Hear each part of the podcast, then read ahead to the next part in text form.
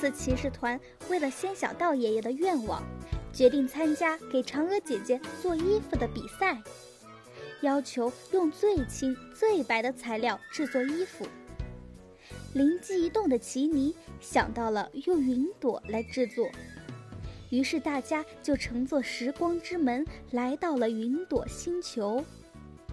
一脚踏下去，感觉整个人都踩在棉花上，轻轻柔柔的。没有负重感。一开始大家还很不适应，感觉整个人都轻飘飘的，走路都保持不了平衡，扭扭歪歪的。过了一会儿，大家就适应了。看似一脚就能踩空的云朵，实则非常结实。用既柔软又牢靠的平衡感受来形容，简直是再合适不过了。突然，雷宝尖叫道：“啊！我终于看到跟我一样的云朵了，只不过人家是白白的，我是粉粉的。”小仙儿打趣儿的说道：“不，人家不只是白白的，还是柔柔的。你的确是粉粉的，还是带刺儿的。”小仙儿的话气得雷宝羞红了脸。两个人你追我赶的打闹了起来，嬉闹声很快就吸引了旁边小云朵的注意。很快，他们就凑了过来。小云朵异口同声地问道：“你们是谁呀？为什么都是有刺儿的，跟我们不一样？”奇尼向小云朵们表示了自己的身份和此行的目的。小云朵们很惊讶，互相看着彼此。叽叽喳喳的，他们对奇尼一行人说：“你们用什么方法才能够把云朵制作成衣服呢？”小仙儿骄傲地说：“哼，当然是用我爷爷仙小道发明的刺刺缝纫机了。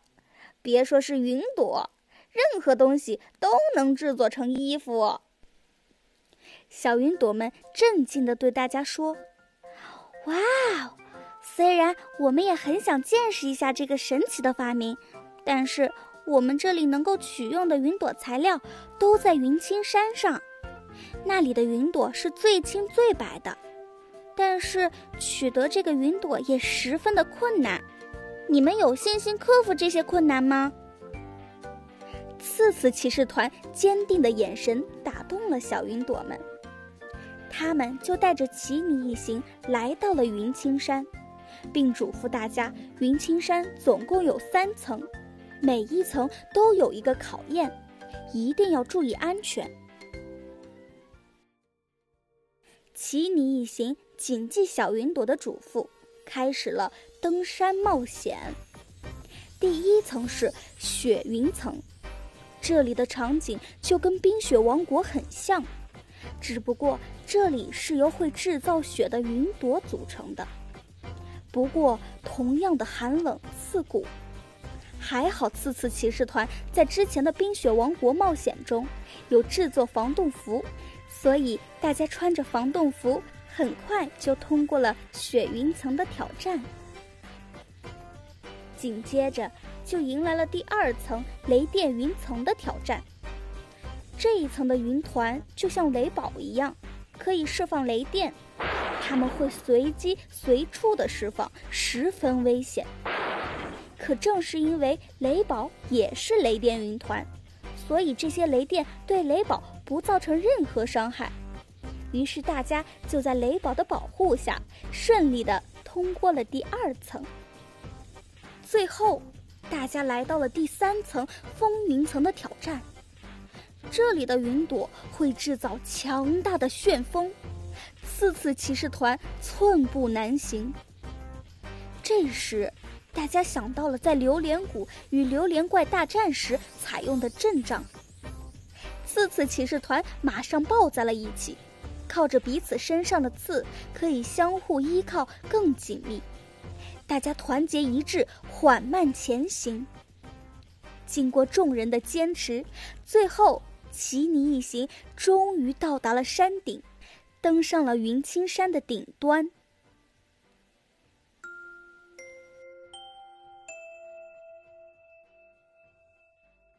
顶端的云青山别有一番风景。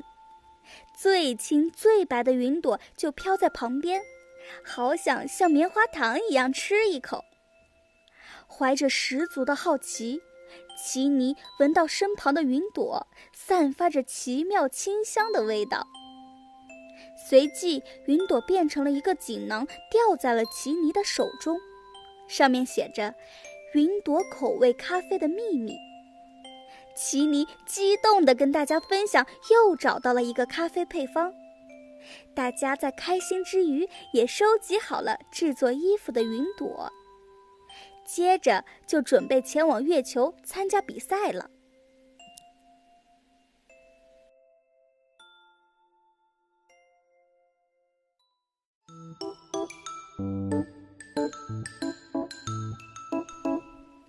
那么。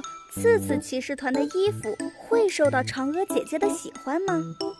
请收听下一集《嫦娥姐姐》。